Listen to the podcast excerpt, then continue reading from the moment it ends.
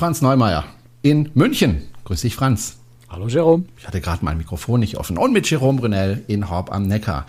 Ähm, wenn man so ein Mischpult hat, sollte man es auch bedienen, ne? Und zwar richtig bedienen. Du hast gesagt, ich kann das nicht bedienen, ich brauche kein Mischpult, dann funktioniert das. Und vielleicht hast du so. Könnte es vielleicht bedienen, aber ich brauche es einfach nicht. Es funktioniert auch ohne ganz wunderbar. So, ähm, apropos funktioniert ganz wunderbar. Wir haben ja ganz, ganz viele Menschen, die uns ähm, ja ein bisschen unter die Arme greifen finanziell und dazu hatten wir auch letztes Mal auch bisschen was gesagt, dass äh, es da ein bisschen eine Umstellung gab. Ähm, Franz, äh, da haben sich die einen oder anderen gemeldet und haben gesagt, ja gut, wenn, wenn, wenn wir das nicht so überweisen können, das Geld, wenn da so viel Gebühren runtergehen, dann machen wir es einfach anders. Also zum Beispiel bei PayPal oder wie auch immer, Überweisung oder keine Ahnung. Äh, ist aber auch keine wirklich gute Lösung, ne, Franz? Äh, nein, vor allem, weil, dies, äh, weil ich mich da mit den Gebühren auch ein bisschen missverständlich ausgedrückt habe. Also der entscheidende Punkt bei Steady äh, ist der, ähm, dass die Gebühren, also die Steady selber verlangt ja ohnehin sehr, sehr faire, günstige Gebühren, aber die müssen natürlich die, die Zahlungsabwicklung, äh, also den Zahlungsvorgang, die Gebühren von dem Dienstleister müssen die mit bezahlen. Ähm, und dieser Zahlungsdienstleister, so wie alle Zahlungsdienstleister heutzutage, verlangen pro Transaktion einen festen Betrag. So, wenn ich also jetzt einen Euro zahle und davon 20 Cent abgezogen werden, sind es 20 Prozent Gebühren. Zahle ich 3 Euro und es werden 20 Cent abgezogen, sind es äh, so 20 durch 3, ungefähr 7 Prozent. Ähm, das heißt also, bei höheren Beträgen äh, fällt das nicht mehr so ins Gewicht. Und nur darum ging's. Äh, deswegen hat äh, Steady eben auch die Pakete mit 1 Euro und 2 Euro pro Monat abgeschafft, einfach weil die Gebühren da bei diesen niedrigen Beträgen unverhältnismäßig hoch sind. Bei den anderen Paketen, die wir jetzt anbieten und dankenswerterweise ganz lieben Dank äh, an diejenigen, die schon abgegradet haben auf eines der neueren Pakete, sind die Gebühren absolut fair und im Rahmen und auch nicht höher als, als irgendwo anders. Ähm, der Vorteil von Steady ist halt einfach, wer uns über Steady regelmäßig unterstützt, also quasi im Abonnement, äh, bekommt eben auch Zugriff auf die Aftershow, auf unseren extra Podcast mit, mit äh, zusätzlichen Themen. Das geht aber eben nur über Steady, weil auch der Podcast, der, der Aftershow-Podcast bei Steady gehostet ist. Das heißt, wir freuen uns natürlich sehr, wenn jemand sagt, wir spenden, wir schicken was äh, per PayPal. Da kann ich aber keinen Zugriff auf, äh, auf die Aftershow geben, einfach weil die Aftershow eben nun mal bei Steady gehostet ist und da gibt es keinen Weg dran vorbei. Also das vielleicht nochmal so zur Erklärung. Steady ist absolut okay und super. Das ist unser bevorzugter Weg, über den wir uns freuen, äh, wenn ihr uns unterstützt. Und diese neuen Pakete, die wir jetzt äh, haben, sind von den Gebühren auch absolut okay. Hm. Also wenn ich jetzt jeden Monat zum Beispiel 1000 Euro überweise, dann sind die Gebühren vergleichsweise sehr, sehr, sehr gering. Also wenn Sie wirklich wollen, dass wir sehr geringe Gebühren zahlen, einfach 1000 Euro jeden Monat. Überhaupt kein Problem Wenn Sie wirklich 1000 Sicht. Euro jeden Monat schicken, würde ich sagen, sind Sie jedes Mal unser Star, Stamm und Ehrengast in jeder einzelnen Folge. Absolut. Gut, ähm, lass uns mal ähm, wegkommen vom Finanziellen. Das muss aber auch einfach mal gesagt werden und wirklich auch mal von meiner Seite ganz, ganz lieben Dank an all diejenigen, die uns finanziell unterstützen. Ähm, das werden immer mehr. Darüber freuen wir uns und äh, das ist ja auch irgendwie eine Anerkennung von dem, was wir hier tun. Trotz alledem, dieser Podcast bleibt nach wie vor und auch in Zukunft kostenlos. Nicht umsonst, aber kostenlos. Da legt der Franz großen Wert drauf. Das ist einfach ein Unterschied, genau. Genau. Und ähm, du warst wieder unterwegs, beziehungsweise, ja, du warst zwar schon unterwegs, aber nicht mit dem Schiff, sondern du warst auf dem Schiff drauf, ähm, aber das blieb im Hafen. Du warst auf der SH Diana. Was ist denn das also für ein ich war, Schiff? Ich war genau genommen, äh, ich war fast zwei Wochen fast durchgehend unterwegs. Ich war mhm. auf drei Schiffen hintereinander. Äh, die SH Diana ist tatsächlich das erste Schiff jetzt, auf dem ich äh, auf meiner auf meiner längeren Reise war. Aber eben, ich habe noch nicht mal an Bord übernachtet. Ich war eben wirklich nur zur Taufe des Schiffes in, in Amsterdam getauft worden. Ich war zur Taufe, ja, eben zur Taufe im Hafen und dann noch ein paar Stunden an Bord, um mir das Schiff anzuschauen. Bin dann aber auch schon wieder nach Hause geflogen. Ähm, die Diana ist, oder SH, sie heißt ja wirklich SH Diana, das ist der offizielle Name. SH Diana, Diana oder Diana? Muss man das Englisch aussprechen oder Deutsch? Keine Ahnung. Was ist denn das für eine Diana. Reederei, die das Schiff hat? Ähm, das ist Swan Hellenic. Wir haben über Swan Hellenic ja schon hm. mal gesprochen. Das ist eine alte, traditionelle britische Kreuzfahrtmarke eigentlich, die aber vor, vor Jahren äh, insolvent gegangen ist. Äh, und der heutige Eigentümer hat äh, im Grunde nur den Namen übernommen, beziehungsweise den Namen und die Grundidee äh, von Swan Hellenic ja, so, so, was ähnliches wie Bildungsreisen zu machen auf Kreuzfahrtschiffen. Also hm, der Slogan ist sehen, was andere nicht sehen, Expeditionskreuzfahrten mit sehr speziellen, ausgefallenen äh, Routen. Zum Teil, Antarktis gibt es keine ausgefallenen Routen, da fahren alle äh, im Grunde an dieselbe Stelle, aber äh, in der Arktis kann man schon ein bisschen ausgefallenere Sachen machen und außerhalb der, der zwei Polarregionen äh, fährt, ja, die, die Diana zum Beispiel dem Sommer oder den, den, den, den Herbst, Winter, Afrika und solche Sachen. Also Routen, die äh, eben andere nicht fahren oder die nur ganz, ganz selten angefahren werden. Das ist so die Idee von Swan Hellenic. Und die Diana ist tatsächlich jetzt schon das dritte Schiff äh, von Swan Hellenic. Ähm, die erste war die Minerva. Die zweite, die Vega. Über die Vega haben wir auch schon mal ausführlich gesprochen. Die ist ja letztes Jahr in, in Helsinki äh, getauft worden. Da war ich auch ein paar Tage an Bord, habe auch an Bord übernachtet, bin aber auch damals mit dem Schiff nicht mitgefahren. Ich, wer sich noch erinnern kann an die Geschichte, äh, da gab es ein paar Probleme mit der, mit der äh, Flagge des Schiffs. Äh, das kam so spät, dass ich dann nicht wie ursprünglich geplant, äh, geplant ein paar Tage mitfahren konnte, sondern in Helsinki an, im Hafen blieb und dann irgendwann nach Hause fliegen musste, weil einfach Termine dazwischen gekommen sind. Das heißt, ich bin auf dieser auf einem von diesen Schiffen tatsächlich noch nie gefahren, bin aber auf zwei von diesen Schiffen schon drauf gewesen, was auch eine sehr sehr witzige Situation ist.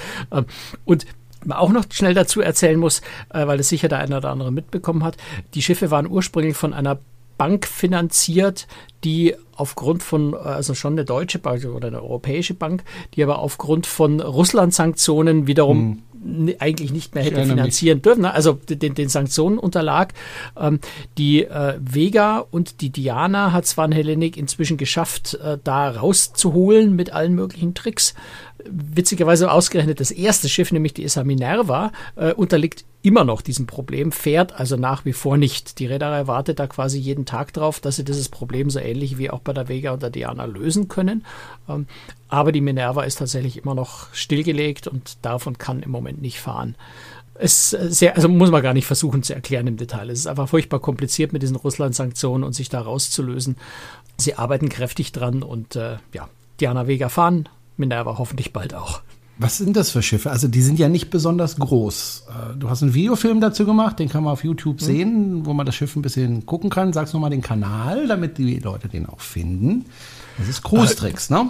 Krustrix.de, ja. Genau, da findet man diesen Kanal und da kann man auch nochmal ein Video anschauen, das der Franz gemacht hat. Und ganz am Schluss steht er dann ganz vorne am Bug und er redet dort. Man hört, dass er irgendwas sagt, aber man hört eigentlich nur.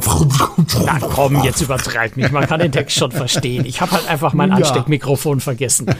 Ja, und in, an Amsterdam, da hätte ich natürlich draufkommen, dran denken können. In Amsterdam ist irgendwie immer Wind und der Wind bläst halt ein bisschen ins Mikro rein. Genau, ansonsten Sei nicht so gemein. Sehr schönes Video wie immer. Also Franz gibt sich da auch sehr viel Mühe. Äh, könnte ruhig noch ein paar Zuschauer mehr vertragen.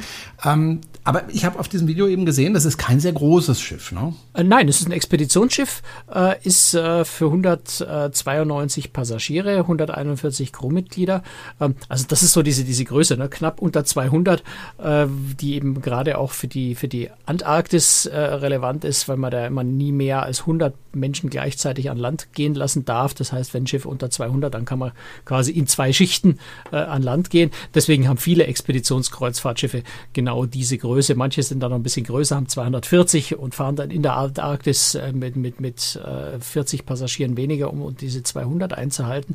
Ähm, die Diana ist jetzt gleich mal äh, entsprechend äh, auf der Größe, ist aber schon ein bisschen größer als sogar als die Vega und die Minerva, die nämlich 40 Passagiere weniger haben. Also das ist so einer der wesentlichen Unterschiede der Diana zur, äh, im Vergleich zu den zwei Vorgängerschiffen, ähm, dass sie etwas größer ist aber etwas größer sind immer noch relativ 192 Passagiere. Das heißt, äh, du hast im Grunde ein Restaurant, eine, also eigentlich sind es zwei Restaurants, ein, ein, ein Bedienrestaurant, eine Art Buffet, Bistro-Restaurant, eine große Aussichtslounge. Also das, was man auf einem Schiff unbedingt braucht. Ähm, und ansonsten ist der Zweck des Schiffs ja vor allem äh, tolle Destinationen anzufahren, wo man an Bord jetzt keine großen Attraktionen braucht. Das Spannende bei dem Konzept von Swan Hellenic ist, dass sie auch ganz, ganz bewusst und gezielt auf Features wie U-Boot und Hubschrauber verzichten, mit denen ja andere ähm, Reedereien, die gerade Neubauten im ähm, Expeditionsbereich auf den Markt bringen, oft werben und, und damit ja, ja wie soll man das sagen, Marketing machen, vor allem mit mhm. diesen Feature. Und natürlich ist es ganz spannend, wenn man irgendwann mit dem Hubschrauber fliegen oder mit, mit dem U-Boot abtauchen kann. Ähm, Svan Helenik sagt, da wollen wir nicht. Zum einen ist uns das in, in mancher Hinsicht auch zu gefährlich für die Passagiere. Natürlich ist beim U-Boot oder Hubschrauber immer ein gewisses Risiko dabei. Gerade ein Hubschrauber von einem kleinen Schiff starten lassen, hat schon eine gewisse Herausforderung. Dann braucht brauchen die, die äh, solche Features einfach auch sehr viel Platz an Bord, den man anderweitig nutzen kann. Und äh, es hat zum Teil auch im Moment nicht ganz so relevant. Fahrgebietseinschränkungen, also zum Beispiel Russland kann man im Moment sowieso nicht hinfahren, aber äh, bei der Planung der Schiffe war das ja noch nicht klar. Äh, Russland ist natürlich ein Land, wo du mit Hubschrauber und, und U-Boot erst gar nicht ankommen brauchst. Da lassen die dich erst gar nicht äh, ins Land mit dem Schiff. Insofern bist du mit einem Schiff ohne Hubschrauber und U-Boot auch noch etwas flexibler, was die Fahrtrouten angeht. Das, was äh, Svanelink dafür macht bei den Schiffen, ist äh, ihnen eine enorme sogenannte autonome Reichweite zu geben. Ähm, das heißt, das Schiff kann sehr lange, und ich stotter jetzt ein bisschen rum, weil ich die genaue Zahl nicht weiß, äh, muss ich kurz nachkaschen, genau, 40 Tage oder 8000 Seemeilen kann dieses Schiff vollkommen ohne Außenkontakt fahren. Wow. Also so viel Treibstoff hast in den Tanks, so viel Lebensmittel können äh, gelagert werden und so weiter. Das Schiff kommt also 40 Tage ohne äh, externe Hilfe äh, im, im maximal aus, was natürlich auch ein paar extremere Routen einfach ermöglicht. Gerade so, so, eine Halbumrundung der Antarktis, solche Dinge kann man mit so einem Schiff dann machen, äh, ohne dass man große Unterstützung braucht. Insofern legt Svan Helenik da etwas größeren Wert auf solche Features und weniger eben das Thema Hubschrauber äh, und, oder, oder U-Boot. Ist eine Philosophiesache, ähm, finde es aber ganz spannend, dass eine Reederei da ein bisschen einen anderen Weg geht. Mit was für einem Publikum muss ich denn rechnen, wenn ich äh, eine Reise dort buche auf der Diana oder Diana? Ähm, ein sehr internationales. Ja, also das ist jetzt kein, kein deutschsprachiges Schiff oder sowas. Das heißt, du wirst viele Amerikaner, Briten, äh, also im, im Grunde aus der ganzen Welt äh, dabei haben. Und vom Alter her wahrscheinlich eher ähm, gesetztes Alter. So 60 plus. Ja, ja, würde ich mal grundsätzlich annehmen, weil das, äh, weil natürlich Expeditionskreuzfahrten generell relativ teuer mhm. sind, mhm. äh, unter Umständen auch länger dauern, äh, sodass es der Altersschnitt dadurch automatisch einfach, man muss es sich leisten können und man muss die Zeit haben. Äh, und das trifft meistens auf etwas ältere Menschen zu. Ähm, aber wir reden ja von einer Expeditionskreuzfahrt. Zu alt sollte man auf so einer Reise dann auch nicht sein, weil du musst halt doch mal in, Expedi in, in, in so ein Zodiac-Schlauchboot oder solche Sachen umsteigen. Du musst gut zu Fuß sein, weil du oft eben anlandest in Gebieten, wo es keine, keine gepflasterten Fußwege gibt, sondern du einfach ein bisschen über Felsen steigen und sowas. Also es sind fitte Leute, im, im Schnitt würde ich, keine Ahnung, wie, wie hoch das, der Altersschnitt jetzt dann explizit sein wird bei Swan. Es wird sicher auch von Reise zu Reise unterschiedlich sein. Ähm, aber nicht anders als bei anderen Expeditionskreuzfahrtschiffen auch. Also, da also kein Familienschiff in dem Sinne. Noch? Nein, das sicher nicht. Also, es gibt keinen Kids-Club oder sowas an Bord. Was? Nein, ganz sicher nicht. Okay. Hattest du Gelegenheit, dir die Kabinen anzuschauen auf der, in der kurzen Zeit? Äh, nein. Nein, Kein. ich hatte keine Möglichkeit, mhm. in die Kabinen reinzugehen. Äh, wie gesagt, ich war Vormittag um, ich glaube um elf war die Taufe, dann gab es ein, ein, sehr, sehr schönes Mittagessen und dann hatte ich noch ungefähr zwei Stunden Zeit, alles zu fotografieren, meine Videos zu machen und Kabinen waren keine offen. Insofern ähm, war einfach von der Zeit überhaupt nicht machbar, die noch mhm. anzuschauen. Das mache ich im Laufe des Jahres, werde ich mal mit der Diana fahren. Ähm, ich war auch äh, da tatsächlich mal eine längere, richtig intensive Expeditionskreuzfahrt machen. Ähm, ich glaube im November, weiß ich, habe ich es gar nicht mehr genau im Kopf, irgendwann später im Jahr. Da kommen wir dann nochmal Atlantik hoffentlich, dann wird es richtig äh, lustig. Über die Themen. Ne, quer über den Atlantik fahre ich damit sicher nicht. Das wäre jetzt äh, doof. Das wäre auch langweilig. Also es ist ein Expeditionsschiff, da will man wohin, wo man was Spannendes sehen kann. Das hohe ist so der Reiz dabei. Ja, ich muss keine hohen Wellen sehen. Ich, ich, spreche jetzt von, von was sehen, spreche ich eher von an Land, nicht auf See. Okay. Hohe wo Wellen kann ja mit anderen Schiffen machen. Wo, wo fährt denn das Schiff jetzt äh, im Sommer äh, durch die Gegend? Ist es mehr im europäischen Raum, also Nordeuropa, oder ist es mehr im amerikanischen Raum? Oder wo fährt das Schiff jetzt eigentlich in nächster Zeit, wenn ich jetzt buchen möchte? Ich sehe den verzweifelten Blick von Ja, Franz, natürlich, weil du ganz schnell auf ganz genau weißt, dass ich das nicht auswendig weiß. Ich bin ja kein Reisebüro. Ich bin ja kein Reisebüro, um Richtig. sowas auswendig zu wissen. Aber da ich finde, es gehört ja auch zu einem Schiff dazu. Zu, zu, zu ja, überhaupt keine Frage. Da, da, hast völlig recht, aber ich muss trotzdem nachschauen. Ne? Ja, also, äh, lass mich kurz gucken. Äh, nicht, dass ich jetzt was Falsches erzähle. Ich bin bei der Diana, genau. Also erstmal äh, Arktis, also vor allem äh, Spitzbergen, äh, Norwegen. Ähm, das sind sehr viele Routen jetzt im Sommer dabei. Dann geht es aber tatsächlich auch ins Mittelmeer. Äh, Lissabon, Palermo, Äh, mal kurz gucken, was das für eine Route ab Palermo ist. Das klingt spannend.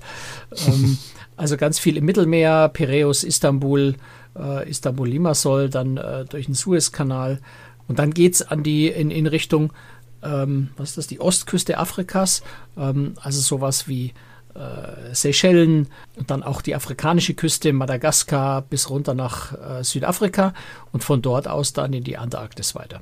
Aber jetzt wollte ich noch kurz gucken, was diese Palermo-Route ist. Das ist tatsächlich eine, eine Sizilien-Umrundung. Also das sind so Sachen, die man mit so einem kleinen Expeditionsschiff natürlich ganz spannend machen kann. Wobei Expedition ist ein bisschen übertrieben, weil da, wo das Schiff anlegt, sind alles reguläre Häfen. Also äh, Syrakus, Sizilien ist jetzt auch nicht so groß. Ja, aber man kann sich da gemütlich Zeit lassen, rumzufahren. Also Syrakus, super schön, Taormina, Liparische Inseln, Palermo, Porto Empedocle. Dann ist an einer Stelle ist noch ein Stopp eingezeichnet da steht kein Ort dabei, also wird es vermutlich irgendein ähm, Fischerdorf. Kurz gucken, ob ich das äh, finde auf die Schnelle. Ähm, Palermo, nee, das ist jetzt hier nicht aufgelistet. Trapani ähm, ist das. Und äh, ah, das ist einfach auf dem Bild hier nur abgeschnitten, interessant. Und Valletta. Ähm, also in Malta noch kurz. Also auch, auch solche Routen kann so ein Schiff ganz gut fahren. Und da hat die Diana noch eine Besonderheit im Vergleich zu den Schwesterschiffen oder den etwas kleineren Schwesterschiffen. Sie hat nämlich zwei Tenderboote. Ähm, Expeditionskreuzfahrtschiffe haben normalerweise keine Tenderboote, sondern Rettungsboote. Das sind aber wirklich reine Rettungsboote eben für den Notfall und haben Zodiac-Schlauchboote, mit denen man an Land fährt. Die Diana hat zusätzlich zwei echte Tenderboote, die auch eher so, so einen spitzen Bug haben, also nicht diese, diese Katamaranartig, so diese, diese Zwitter-Konstruktionen zwischen Tenderboot und Rettungsboot, sondern es sind echte und reine Tenderboote, die auch nicht als Rettungsboote eingesetzt werden. Und die sind natürlich dann an so Orten, wo es eine Pier, wo es einen Hafen, wo es eine Stadt gibt, äh, durchaus interessant, wenn das Schiff irgendwo vor Anker gehen kann oder mit einem, mit einem GPS-Positionshaltesystem ohne Anker vor, vor der Küste liegt und man dann eben nicht mit, mit Sodex oder mit, mit wackeligen Rettungsbooten an Land fahren muss, sondern richtig schöne Tenderboote hat. Ähm, insofern das Schiff vielleicht auch ganz gut geeignet für wärmere Fahrgebiete, wo es dann schon auch mal zumindest einen Steg irgendwo gibt zum Aussteigen, wo man also nicht unbedingt mit dem, äh, mit dem Zodiac fahren muss. Du hast gesagt, gerade die Diana wird auch nach Palermo fahren. Da war ich ja an Weihnachten, du erinnerst dich, mit Costa.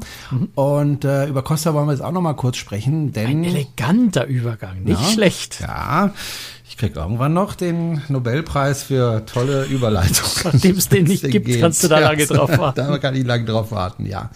Costa wird 75 Jahre alt dieses Jahr und feiert das natürlich. Ich habe übrigens auch schon Angebote bekommen, hier ganz besondere Kreuzfahrt zu ganz besonders günstigen Preis und so weiter. Also das macht, macht natürlich was her, wenn man sagen kann, hey, Costa ist jetzt 75 Jahre alt geworden ja, das ist auch ein stolzes Alter, ne, Franz? Ähm, ja, absolut. Also ich meine, klar, es gibt jetzt Reedereien, die sind noch älter. Holland America Line feiert dieses Jahr, jetzt müsste ich liegen, 175, glaube ich, oder 150. Ich habe es gar nicht genau im Kopf. Warte mal, das kann ich nachschauen. Feiert, feiert, feiert. 150. AIDA hat ein Jubiläum dieses also Jahr. Phoenix, so Phoenix feiert 50. Hurtigruten. Naja, Hurtigruten ist so ein bisschen ein Schummelgeburtstag, weil es ist die, die, es ist die, der Geburtstag der, der Küstenroute, die aber jetzt nicht die heutige Firma Hurtigruten immer mm, gefahren ist. Aber mm. na, also es gibt ganz viele Jubiläen in diesem Jahr. Ähm, Costa feiert 75, ähm, wobei auch das Unternehmen eigentlich schon viel älter ist. Das, was Costa mit den 75 Jahren feiert, ist, dass sie das erste Mal eine Passagierkreuzfahrt gemacht haben. Denn Costa stammt eigentlich aus einem Unternehmen, das ähm, Olivenöl und Textilien exportiert hat aus Italien nach Südamerika im Wesentlichen. Aber am 31. März 1948, eben vor, 100, äh, vor 75 Jahren, äh, ist das erste Mal in Genua die Anna C als Passagierkreuzfahrtschiff, äh, und zwar auch Richtung Südamerika, äh, abgelegt. Und das ist für Costa so der Stichpunkt, wo sie sagen, da feiern wir jetzt 75-jähriges eben weil die erste Passagierkreuzfahrt in diesem Unternehmen äh, gestartet ist. Ähm, witzigerweise exakt von der gleichen Pier, wo ich auch mit der Costa Toscana in äh, Genua angelegt habe schon irgendwie, irgendwie ganz, ganz spannend ist und sagen, okay, hier vor 75 Jahren hat alles begonnen und heute legt man dort ja mit einem der größten Kreuzfahrtschiffe der Welt an, dass man sich damals wahrscheinlich nicht ansatzweise vorstellen könnte, dass Kreuzfahrt mal so aussieht. Ja, so groß vor allem. Du hast auf der Toskana, das ist ja das Schwesterschiff äh, von dem Schiff, mit dem ich gefahren bin, mit der Smaralda, fast baugleich, ähm, nicht ganz, gibt schon noch Unterschiede. Wir haben ja damals auch über meine Reise gesprochen und du warst ja jetzt nicht zum ersten Mal auf der Toskana, ne? Nee, und ich war ja auch schon auf das Meer. Also über die Schiffe haben ja. wir schon relativ ausführlich genau. gesprochen. Müssen wir nicht nochmal machen, kann man nachhören. Genau. genau. Aber du hast dort äh, dich unterhalten mit dem CEO von Costa. Wer ist das eigentlich? Ähm, das ist Mario Zanetti. Ähm, Mario Zanetti ist äh, seit, ich glaube, seit über 20 Jahren schon äh, bei Costa, kennt sich unglaublich gut aus mit dem Unternehmen und ist jetzt, also das ist ja jetzt vor kurzem, ist ja erst die Costa Group äh, quasi als Zwischenebene weggefallen, also von der, von der Organisationsstruktur. Ne? Costa ist genauso wie AIDA Teil des Carnival-Konzerns, der Carnival Corporation. Bisher gab es noch so eine europäische Zwischenebene, die sich Costa Group nannte, zu der eben unter anderem Costa Cruises und AIDA Cruises äh, gehört hat.